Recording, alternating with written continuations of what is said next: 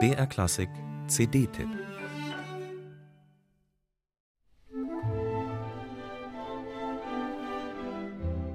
Wenn die Stürme um einen herum zu arg wüten, dann hilft es manchmal nur, sich wegzuträumen. Dahin, wo es friedlich ist, wo Ruhe herrscht, wo die Seele atmen kann. Für den einen ist das der Meeresstrand aus dem letzten Urlaub, für den anderen die berühmte Hängematte. Wenn es so richtig trist und grau ist, dann darf es auch mal etwas spiritueller und transzendenter sein, mit Gedanken ans Paradies.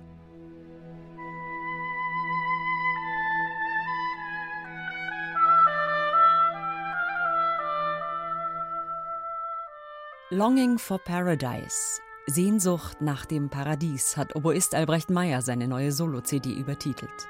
Gemeinsam mit den Bamberger Symphonikern und mit den Klängen seines Instruments durchstreift Meyer darauf gleich vier verschiedene Paradieswelten.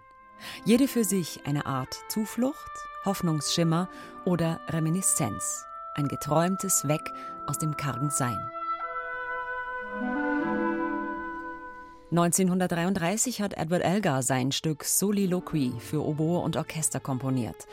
Da stand Europa am beginnenden Abgrund der Nazi-Herrschaft. Und Elgar selbst war geplagt von Krankheit und Schmerz. Melancholie und eine verletzliche Sanftheit durchziehen das Stück, das fast vor einem zu zerbrechen scheint.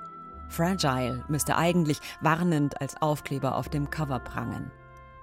Albrecht Meyer entlockt seiner Oboe dafür Töne von überirdisch graziler Schönheit, die einen unmittelbar forttragen in utopische Sphären. Und die Bamberger Symphoniker unter ihrem Chefdirigenten Jakob Ruja gehen diesen Weg einfühlsam mit.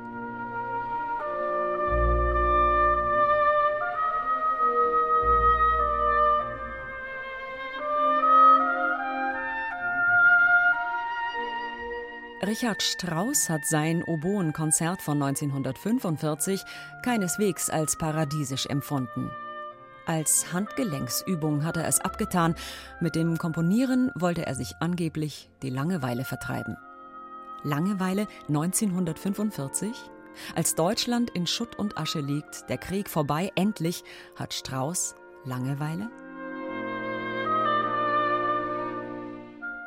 Auch in diesem Stück findet Albrecht Meyer Klänge der Sehnsucht nach Ruhe, nach Frieden, nach Harmonie. Überraschend einfache, klare Klänge, ohne Morbidität und ironische Doppelbödigkeit, die von Solist und Orchester genau das verlangen, eine absolut ehrliche Hingabe an die Schönheit, ohne Angst vor Naivität, ohne das zynische Bedürfnis, die Idylle zu brechen.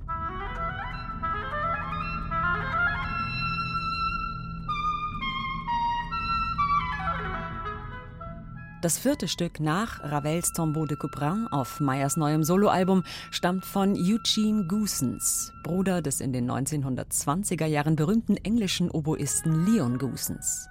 Sakre schwer, um das Kind beim Namen zu nennen, ist es, weil Goosens die Oboe ebenso gut beherrschte wie Albrecht Meyer. Und mit diesem Stück und seinen spielerischen Fertigkeiten auf seiner Tournee durch Amerika beeindrucken wollte. Erfolgreich und berühmt werden wollte. Auch hier die Sehnsucht als treibende Kraft. So gespielt wie von Albrecht Meyer gibt man ihr gerne nach, lässt sich mitziehen zu den eigenen Fluchtpunkten. Und wer dabei kurzzeitig im Paradies landet, der wird umso reicher beschenkt.